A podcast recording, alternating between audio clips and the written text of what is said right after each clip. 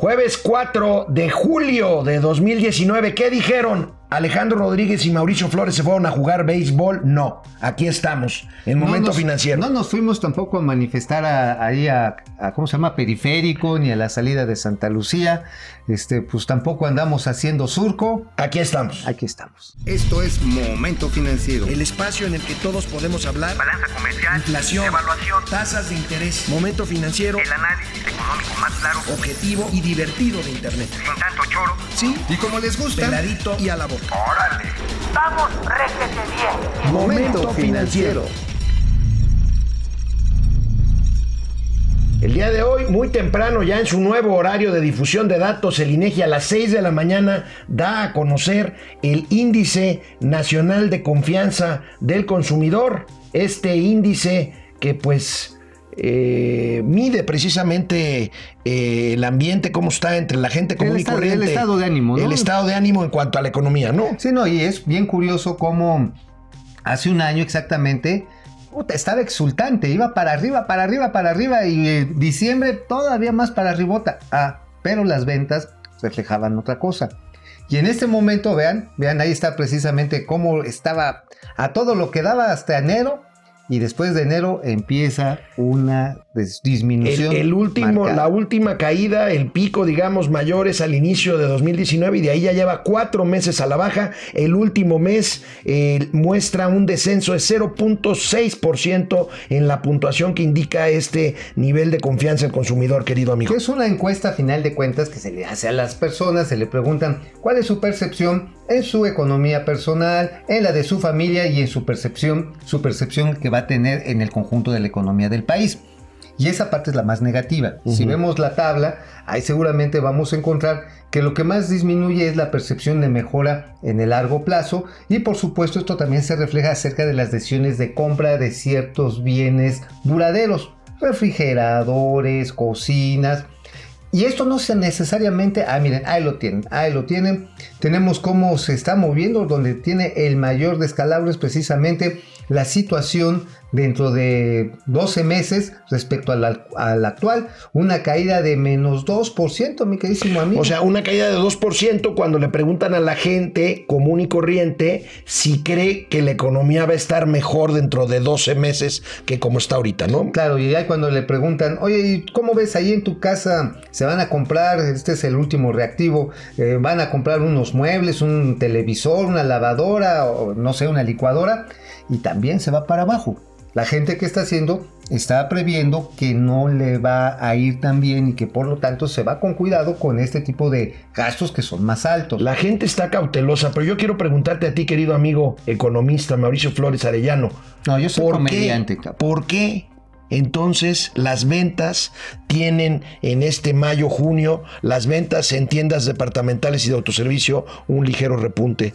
no tan ligero, algunos hablan de 5%. Bueno, lo que pasa es que es en términos reales, en términos nominales. Nominales. A eso hay que quitarle la inflación. Pongamos que le quitamos el 4% de inflación. 1% de crecimiento de consumo pero después le tenemos que quitar la parte de ventas de tiendas diferentes. A mismas tiendas seguramente vamos a tener un crecimiento mucho más modesto en términos reales, un crecimiento probablemente de entre el 0.5 y el 0.7%. Es decir, si está creciendo de manera estacional muy poquito, seguramente si hacemos estas deflactaciones, órale, órale. Esa palabra así no, es, que ya te creíste que te dije que eres economista, ya te lo creíste. no, no se la crean. No, pues, finalmente si uno le hace todos estos descuentos, la tasa de crecimiento real es pequeña, pero sí crece. A ver, hay algo bien simpático en esta temporada del año. Ahorita seguramente todos los que ustedes que tienen chamacos no saben qué hacer con ellos y mandarlos con la abuelita, mandarlos a la mañanera, mandarlos, este, no sé, a algún lugar a donde den guerra porque están de vacaciones. El tipo de consumo en las casas cambia. La gente tiende a comprar más vituallas, más alimentos, más pollitos, sopita, para preparar en la casa. No tanto le das ya la lana al chamaco para que se compre algo allá en la escuela o saliendo Sí no se gasta mucho y eso lo, también lo muestran los tickets de tiendas como Walmart, como Soriana, como Comercial Mexicana. Bueno, los Julio, los Julios regalados, los naranjas, además qué campaña tan horrible la de los naranjas, ¿no? Sí.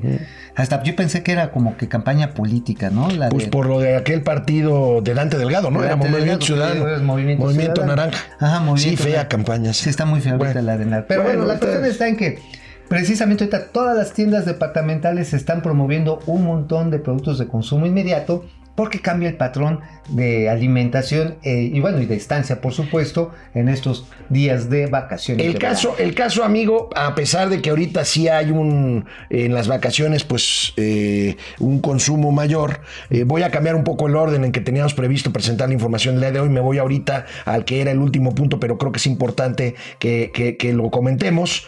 Este, a pesar, bueno, más bien, esta cautela en el consumo se ve reflejada claramente en el mercado automotriz. Hay una caída grande Uh, del sí. 6.4% en la venta de autos en el peor semestre que ha tenido desde 2015. Así es, eso es acumulado. Acumulado, es- acumulado. porque ahí viene la gráfica, mira, ahí está. Solamente en el, en el acumulado 6.4%, pero en el mes es de 11.5%.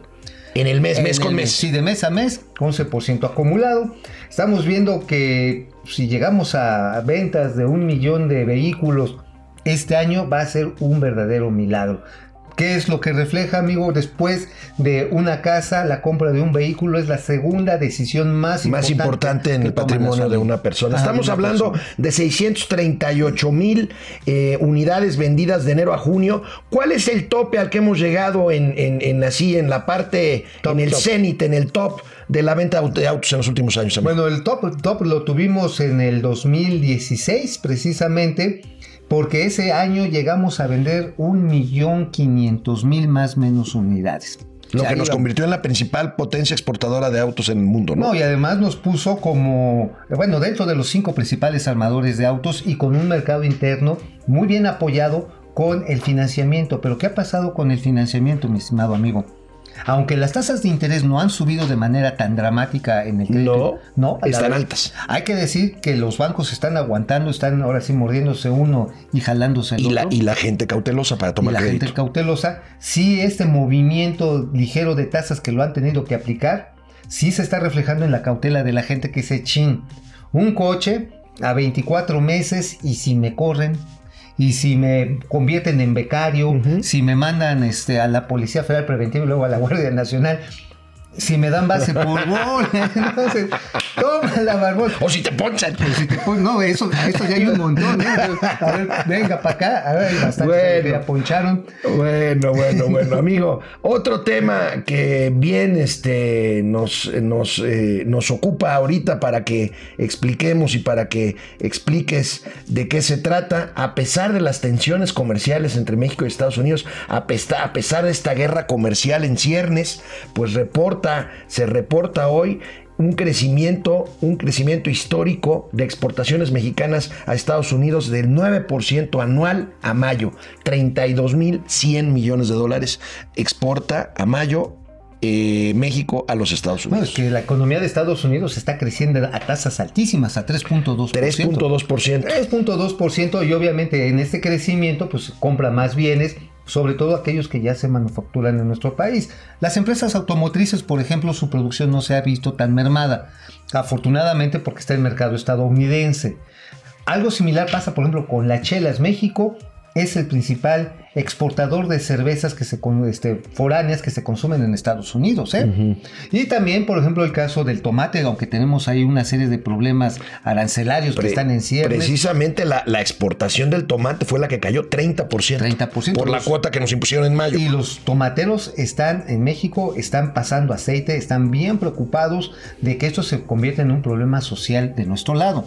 Ahora, también está la producción de aguacate que sigue creciendo, esa se creció 6.1% en lo que va del año. Ya empezó a bajar el precio del aguacate, ¿verdad? Sí, ya, ya, ya, ya los aguacates ya los pueden agarrar con confianza, ya, ya, ya no se los van a poner hasta la garganta. Bueno, ya, el caso, amigo, es que México es el principal socio comercial de Estados Unidos, según esta tabla que hoy publica el economista, muy clara, como siempre, nuestros amigos del economista. Y pues ahí tenemos, México es el principal socio comercial de Estados Unidos, por arriba de Canadá y de China. Eh, pues esto es una mezcla de pues la guerra comercial que trae Estados Unidos con, con, con China, arreglar, que ya ¿no? la quieren arreglar. Y bueno, pues el tema de que somos vecinos y pues la naturalidad se da en este. Somos economías y- complementarias. Y, sigue vigente el Tratado de Libre Comercio, le guste o no a Trump. Y bueno, es eh, el coco de Trump es el de, el de Trump es el déficit comercial de Estados Unidos con nuestro país. Sí, siempre lo ha dicho que México ha hecho una verdadera fortuna vendiéndonos nosotros, quitándonos nuestros jobs, o sea, nuestros Sí, trabajos. Bad hombres afecta a American Whites Supremacy. Bueno, Bad hombres. Bad hombres. El pedo es, perdón, el asunto está en que la simbiosis que se ha venido formando, no del TLC para acá, sí se aceleró, pero es histórica la relación en la producción de muchos artículos entre México y Estados Unidos. Hay que recordarlo, digo, después de tantas guerras y que se cruzaban unos para acá, otros para allá, y, y que esta gringuita ya me gustó y este gringuito véngase para acá, pues, pues realmente sí somos economías muy complementarias. Obviamente ellos tienen un Estado de Derecho mucho más robusto que el mexicano, por eso también explican mucho las diferencias del crecimiento económico que ellos tienen, pero lo interesante aquí, amigo, es que nuestros mejores aliados contra las tonterías que quiere hacer el señor Trump es precisamente la Cámara de Comercio de los Estados Unidos. AmCham, la American Chambers, ha estado insistiendo, no les pongan, no les pongan, no los jodan, vamos a ampliar, vamos a invertir, vamos a mejorar.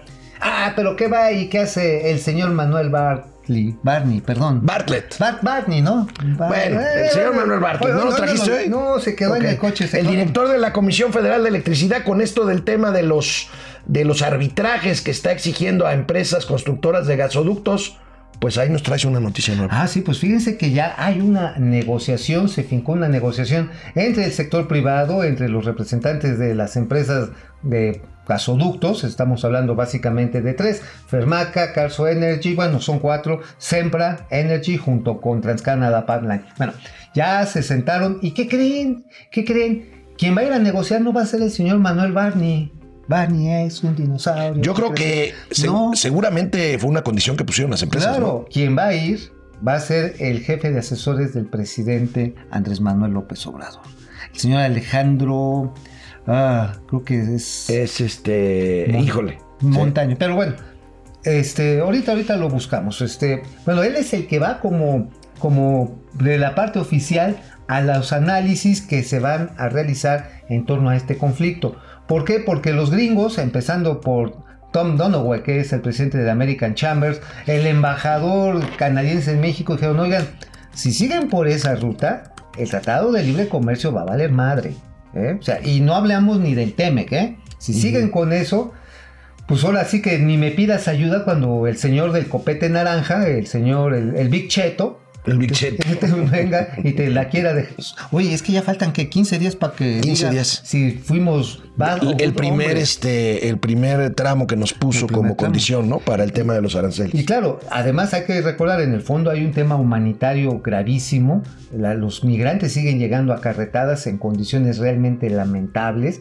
Eh, tenemos problemas que seguramente se pueden convertir hasta de cierto tipo de epidemias de contagio humano-humano, pero también de problemas eh, pues eh, fitosanitarios. O sea, estamos en un problema serio y no tenemos dinero para resolverlo. Alejandro Esquer se llama el Alejandro personaje Esquer. que Alejandro irá en vez de Bartlett. Me imagino que ante el perfil eh, pues abiertamente antiempresarial de Manuel Bartlett Díaz, este, pues parte de la negociación fue que él no se incorporara en estas mesas. Ojalá, ojalá y esto se pueda arreglar. Este, tenemos comentarios. Vienen, vienen. Vienen, vienen, vienen. Gracias por estarnos escuchando. Guillermo Flores, ¿podrían quitar de la intro la voz del ganso?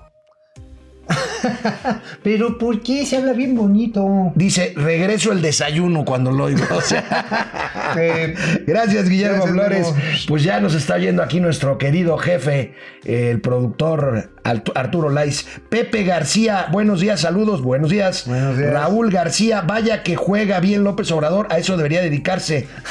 ¿Quién le hizo creer que sería buen presidente? Pues bueno, apenas 30 lleva, millones. apenas lleva siete meses y lleva toda su vida jugando béisbol, hombre. Pues Vamos sí, a... digo, digo, ya para estos siete meses ya debió haberle agarrado algo la onda. Ojalá que los próximos tres ya le entiendan. Ofelia 10, la verdad yo me voy con mucho cuidado en las compras que estoy haciendo. Sí tengo miedo a endeudarme con compras a meses. Hay cautela. Sí, no, y hacen bien, ¿eh? Yo la verdad ahorita mi recomendación es, si tienen una lanita extra, disminuyan su deuda. Si no tienen deuda, ahorrenlo. Ahorita. Sí, sí. y consuman lo que tengan que consumir. ¿no? Sí, y incluyendo la energía eléctrica, ¿eh? Arturo Sánchez, buen día, saludos cordiales. Pues en fin, tenemos muchos comentarios por aquí, les agradecemos mucho que nos sigan. Y este, y bueno, tenías otra nota, este Oh, sí. amigo, un manifiesto Híjoles. ahí Hay muy un duro de un productores. manifiesto de productores de las cadenas. Ahí les va. Oleaginosas, tomate, coco, eh, cebada, to- eh, aguacate, arroz. Todos estos se están movilizando en torno a lo que le llaman manifiesto a la nación por la seguridad alimentaria y la productividad en el campo. ¿Qué es lo que están pidiendo? que se resalzan los recursos que necesita la Secretaría de Agricultura y Desarrollo Rural, la SADER, porque imagínate, en el 2015 tenían un presupuesto de 115 mil millones de pesos, ahora es de 63 mil, pero ¿qué es lo peor? Que el personal técnico que tenía la SADER para hacer las inspecciones fitosanitarias, para obsequiar o repartir el fertilizante, para la vacunación de animales, todo esto que nos da de comer, ese personal ya desapareció. Había 16 mil trabajadores, hoy quedan 2 mil. 2000. Y por lo tanto hay una total incertidumbre, es lo que advierten. Y además es curioso, ¿eh? Quienes están encabezando o están haciendo la voz de estos productores, que no son de partidos, curiosamente son dos legisladores que están afiliados a Morena. Heraclio. Rodríguez y también el señor José Narro. Pero está este, José Narro Céspedes. Ajá, Céspedes, sí, no, Pepe Narro. no, no, no, No, José eh, Narro Céspedes, ah, aquel sí. que fue líder del Partido del Trabajo, ¿no? Exactamente, y que hoy es senador por, por. Zacatecas en Morena. Este, Ahora, que ves ahí una suerte de rebelión parecida, digo, vaya, son sus diferencias y todo, no quiero ser tampoco agorero del desastre ni catastrofista, eh, tipo las de los policías federales. No, no están tan articulados, pero sí lo que hay es que la gran preocupación es que no están llegando los apoyos, que llegaron recortados, y lo peor no está la asistencia técnica y la asistencia de seguridad, de inocuidad alimentaria. Y esto puede afectarle, imagínate, nada más para que se, nada más para que agarren los aguacates con más ganas. Está un problema de fiebre porcina en Sonora. Uf. Y no hay vacuna para ello, ¿eh? Si se llega a descontrolar sin estos apoyos, hay que matar piaras enteras. Y tenemos la probabilidad, ya está en Colima, de la mosca del Mediterráneo. Y esa no solamente se sube a frutas, también le brincan las Y por ahí había también brotes de gripe aviar. Aviar. Y si esto no se controla, porque no hay dinero, no vamos a poder exportar nada a los Estados Unidos, nos cierran las fronteras. Entonces, el manifiesto es de ese tamaño y es de esa urgencia.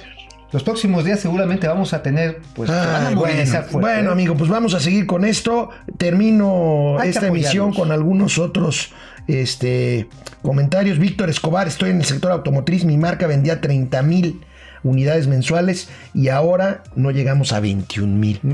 Bueno, este, Rezongona Mandona, a Chihuahua, A así se hace llamar. Buenos días, en lo personal, ha pegado de forma negativa desde que ganó el Macuspano. Mi empresa se ha detenido el flujo económico, los ahorros casi están en cero, porque he tenido necesidad de inversión para mejorar y sostener lo que me mantengo. Y quienes dependen de la empresa, estoy pensando seriamente en emigrar al extranjero. Así Dios las mío. cosas. Saludos, ojalá y no, ojalá, Ojalá y te que quedes aquí a producir y a generar riqueza en México. Bauer, buenos días, Bauer, Alex, ah, buenos días, excelente programa.